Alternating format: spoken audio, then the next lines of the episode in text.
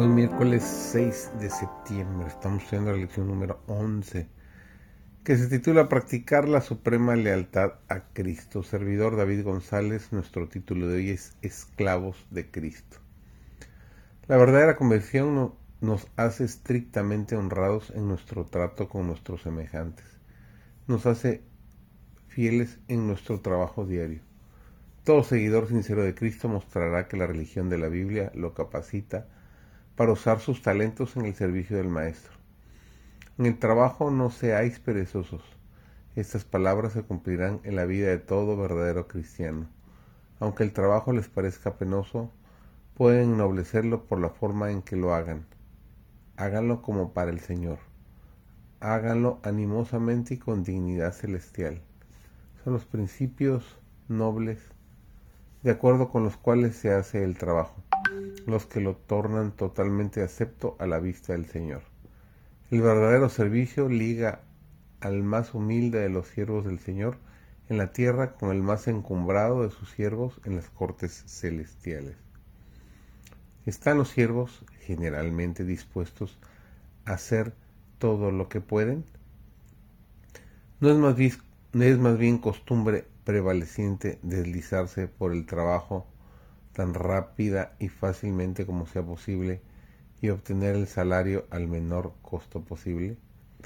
El fin no es ser tan cabal como se puede, sino obtener una remuneración. Los que profesan ser siervos de Dios no deberían olvidar el precepto del apóstol Pablo. Siervos, obedeced en todo a vuestros amos terrenales, no para ser visto como los que quieren agradar a los hombres, sino con sinceridad de corazón por respeto a Dios. Y todo lo que hagáis, hacedlo de corazón, como para el Señor y no para los hombres, seguros de que recibiréis del Señor la recompensa de la herencia, porque Cristo el Señor servís.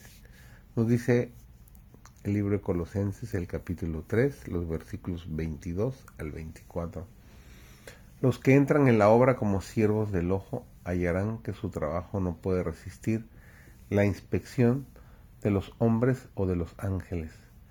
Lo esencial para el éxito en el trabajo es el conocimiento de Cristo, pues este conocimiento dará sanos principios de rectitud e impartirá un espíritu noble, abnegado, como el de nuestro Salvador, a quien profesamos servir.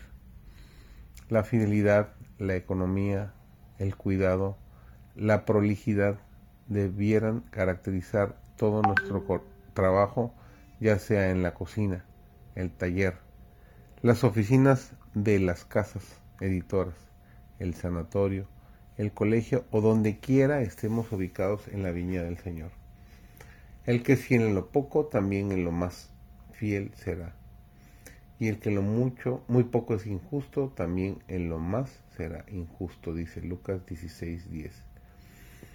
Todo lo que la mano encuentre para hacer debe ser hecho con esmero y prontitud.